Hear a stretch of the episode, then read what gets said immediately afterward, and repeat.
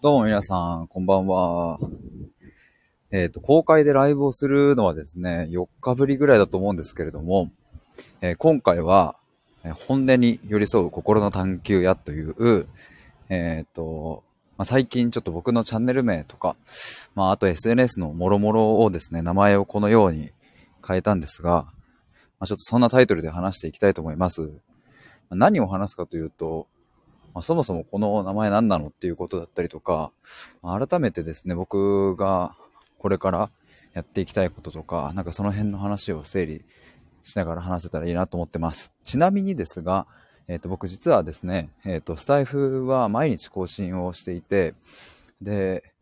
えっ、と、ただですね、その更新した収録はですね、URL 限定で、え僕が運営している探求アトリエというコミュニティの方に共有しております。えーもう今日で確か30本目、まあ、つまり30日毎日更新している感じなんですが、まあ、これからも、えーっと、いろいろ話したいと思いますし、あ、あの、継続して、えーっと、毎日更新したいと思いますし、えそうですね、そっちのコミュニティの方は、あの、まあ、参加申請していただいた人に、え入っていただいているので、まあ、より、こう、赤裸々にというか、今、あの、僕自身の悩みだったりとか、まあ、えーまあ、昨日で言ったらね、安倍さんの件とかもあったし、そういうことについてだったりとか、まあ、そこで思うことを、えっ、と、まあ、毎日更新しているので、もしご興味ある方は、えー概要欄の方か、プロフィール欄にですね、そのリンクがありますので、えーぜひ覗いてみてください。で、ちょっと早速本題なんですが、まあ、あの、そう、本音に寄り添う心の探求やっていうのを、本当にいつだっけな2日前とかかなぐらいになんか自分で、えーそんな言葉が出てきたんですね。で、先ほど言ったように4日前に僕ライブをしているんですけれども、公開で。その時には本音を引き出す探求やっていう風に自分で言ってたんですよ。だから本音を引き出す探求やっていう言葉から、本音に寄り添う心の探求やっていう風に変わったので、まあ、僕としては結構大きな、変化なんですけども、えっ、と、本音を引き出す探求やって言っていた時もですね、僕的には、まあ、しっくりきていたんですが、あの、いろいろもろもろですね、リスナーさんから意見をもらったりとか、僕も改めて考えた時に、引き出すっていう言葉がですね、ちょっとこう僕的には、僕がやりたいこととはちょっと、うん、なんか若干ずれるなという感じがしていて、あくまでですね、僕がやりたい、やっていきたいこと、対話とかって、うん、一緒に同じ目線に立って、で、一緒に歩みながら、うん、ずっと封印してきたものだったり、過去に、えー置いてきたものをですね、一緒にこう探求、えー探しに行くっていう感じの対話なんですよね。だからなんかこう引き出すっていうと、うん、なんか、例えばそうだな、コーチとクライアントみたいな感じで、えーそういう関係性がすごくはっきり、うんしているようなイメージを、うん、持たれてもおかしくないなというか、そういう印象があるので、まあ、僕的には引き出すではなく、まあ、本音に寄り添うという言葉に、うんとしてみました。KT さんどうもこんばんは。心に寄り添う方です。先輩のおごりでバーナーです。どうもお疲れ様です。ちょっとね、本音に寄り添う心の探求やという言葉について、ちょっと今話してみてました。そう引き出すはですね、ちょっとこう、なんかね、操作している感とか、うんと、コントロールしている感みたいなのが、まあちょっと僕的にはニュアンスが入る。引き出すっていうとね、えっ、と、てか引き出す感じではないっていうところの方が、うん言葉としては近いかもしれないですね。だから、これはなんか、あの、何度か言っている例え、例えなんですけれども、こう、まあ、一緒に同じ方向に向かって、まあ、歩いている時って、えーっと、まあ、もちろんですが、一緒にこう前を見ているわけですけど、まあ、例えば、これ右だっけ左だっけみたいな時に、まあ、ちょっと目を合わせたりとか、えっと、まあ、そこで相談しながら、じゃあ左行ってみようかみたいな話をしたりする感じですよね。で、まあ、で、最終的にた、えーっと、たどり着きたい目的地に着けば、まあ、それで OK ということですが、なんか僕がやっていきたいのはまさにそういう、なんか冒険とかに近いのかな。一緒に同じ方向に行くっていう感じですね。で、同じように並んでいるので、えーっと、そこにこうなんか、うん、序列関係もないしっていう、そういう対話をしていきたいと思っています。だからまあ、あの、オンラインでね、まあ、実際にはこう顔を合わせて、あのー、なんだ、面と向かって話している、まあ、その構図はですね、別にオフラインだろうとオンラインだろうと、まあ、変わらないですが、僕の感覚としては、うんと、そばにこう、寄り添い、一緒に探すという感じですね。そんな対話をしていきたいなというふうに思っています。で、まあ、心の探求屋っていうふうに置いたのはですね、今まで僕、もうたった一言探求屋としてしか置いてなかったんですけれども、うんと、まあ、今回そのまあ本音っていうところがすごくキーワードになってきたときに、うん、何の探求をしているかというところを、まあ、明らかにするために、まあ、心っていうものを置いてみたんですね。で、まあ、今までだと、まあ、心の探求やと言ってしまうと、まあ、あまりにも範囲が広いし、うん、でいて僕はその、医療行為ができる、その、なんだ、精神科医とか、心理療法士とか、そういうわけでもないから、なんか、簡単にね、心の探求っていう風に言うのは、果たしてどうなんだろうかみたいなことはあったんですが、まあ、ただ、この頭に、本音に寄り添うっていう、まあ、言葉がつくことによって、まあ、その本音っていうところの文脈での、まあ、心の探求であるっていうことが、まあ、初見の人がね、そこまで全部感じ取るっていうのは、まあ、ここだけだと正直難しいというかね、まあ、僕もちゃんと説明をする、したいなと思っていますが、まあ、ただ、単に心の探求やというふうに書かれている場合と、まあ、本音に寄り添う心の探求やっていうふうに書かれている場合だったら、まあ、あの、後者の骨に寄り添うっていう風に書いていた方がですね、まあ、そこはこうスッと入ってきやすいんじゃないかなと思って、えー、こんな風に置いてみました。で、まあさっきはですね、さっき本当にあの、ちょっと前に、まあ心の探求って果たして言っていいんだろうかみたいな、まあことは思ってましたっていう話でしたが、まあでもね、でもまあ、実際に僕がやっていることって、そういうことだし、そういうことをこれからもやっていきたいんだよなっていうふうに思ったので、えっ、ー、と、全然そこに自分の、なんだろう、嘘では、嘘ではないどころか、本当にその通りの思いがあるから、まあ僕としては違和感がないなというのが今の感覚ですね。まあ、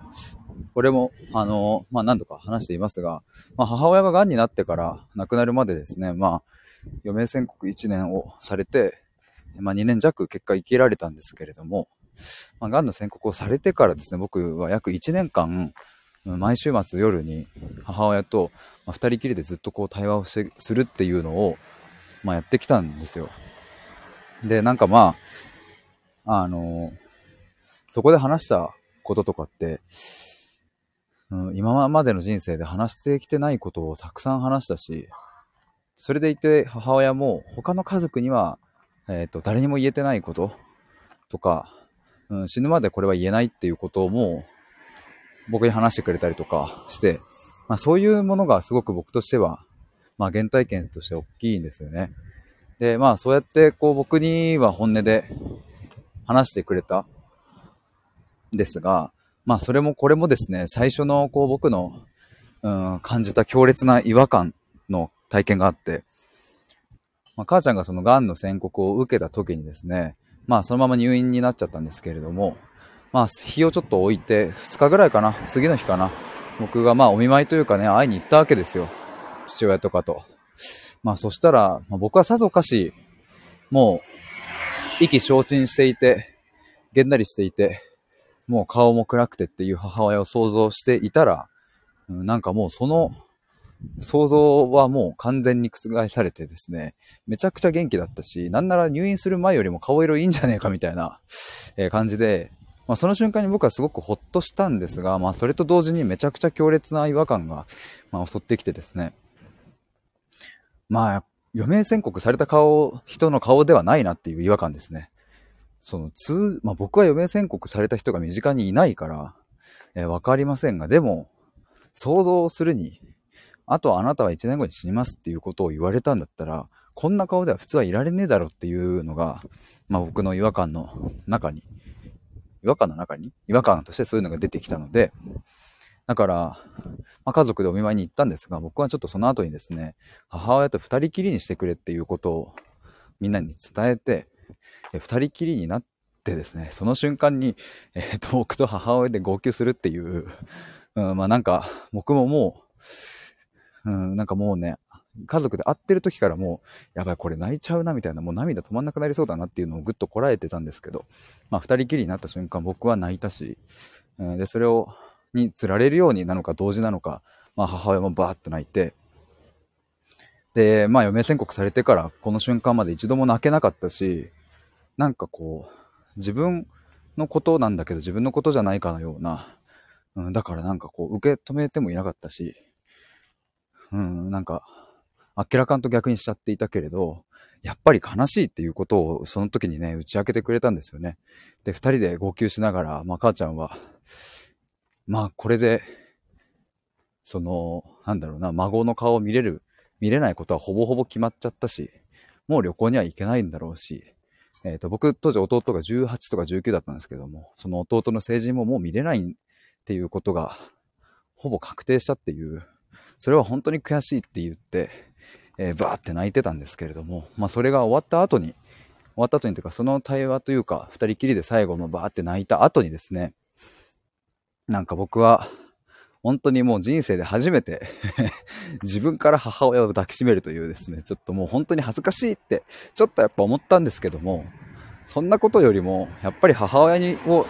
一人にはさせられんなっていうのがすごい、僕としては気持ちが出てきてですね。まあまあ、そんなことを過ごしたのが2020年の2月でした。だからもうそっから2年、もう2年超えですね。経って今なので、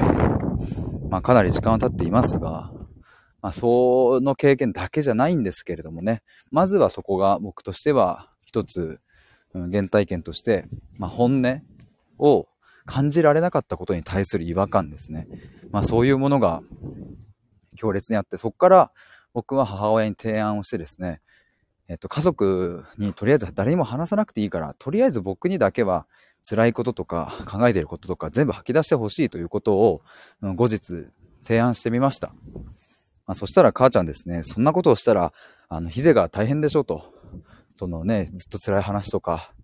なんかね、自分の悲しいみたいな心に触れたら、それはヒデが疲れてしまうからって言われたんですけれども、僕はいやいや、ちょっと待てと。そもそもその違和感を、そのね、あの、感じ、さっき話しましたが、違和感を感じたっていうところから始まっているし、僕は逆にその本当の悲しさとか辛さに触れられない方がよっぽど辛いわっていうことを伝えて、まあそっからですね、もう約1年間、えっ、ー、と、毎週夜、土日のどちらか、まあ僕も当時サラリーマンだったので、土日のどっちか必ず、少なくとも2時間、多くて3時間、4時間とか話す時もありましたね。まあそれをこう毎毎週毎週ずっとやってって、まあそのノートもそのノートにバーってメモをしていたので、そういうのも全部今記録として残っているんですけれども、まあそんなことをずっとやっていたんですね。だからこの本音に寄り添う心の探求っていうのは、まあまさに母親に対してやっていたことだなと思うし、まあちょっと今日は話しきれませんが、まあこれだけ言うとね、なんかただのいい話みたいな感じに聞こえちゃいますが、まあ実はですね、その母ちゃんが癌になってから、僕があの、僕自身の本音に気づき、えそれは母親に対して怒りですね。ずっと言えなかった、えー、もやもやしたもんとか、まあ、僕は反抗期をがなかったので、まあ、その反抗期がないのも なかったっていうのも、それは母親からですね、めちゃくちゃこう、なんだろうな、自分の、うん、表現とかをこう押し込められてしまっていたという背景があったりとか、まあこの辺は話すと長くなるので割愛しますが、僕はですね、25歳、去年ですね、25歳の年に初めて反抗期を迎えるという えと両親、まあ、特に母親、まあ、父親もですね、めちゃくちゃブチギレをかまして、え、まあ、そこで、まあ、20日間ぐらいですね、なんか、中学生のような反抗期をやったんですけれども、まあまあ、そんなこともあったりしたので、まあ、本音を、うん、僕も感じられないところから、うん、始まったんですよね。まあ、人のつまり母ちゃんの本音が感じられないところへの違和感を察知して、えー、それをこう知りたい教えてくれっていうところから話は始まってまあそれを1年以上続けてきたら今度は自分の本音が分かってきて、それを伝えてっていう。だから本音に寄り添うこともしてきたし、自分が伝えることも、まあこれだけじゃないですけども、まあやってきてですね、まあそれで最終的に母ちゃんのが亡くなる瞬間とかが本当に幸せに終えられたので、まあそういうとこの思いから僕は本音に寄り添う心の探求っていうのを、まあ、これからも僕の仕事にしていきたいなというふうに思ってこんな感じの名前にしてみました。はい。ということで、ちょっと改めてですね、またこの辺はいろいろじっくり伝えたりしていきたいと思いますし、ちょっと公開の収録とかライブとかももうちょっと増やしていこうかなというふうに思います。ということで、今日は本音に寄り添う心の探求やという、そんなテーマでお話しいたしました。以上です。バイバイ。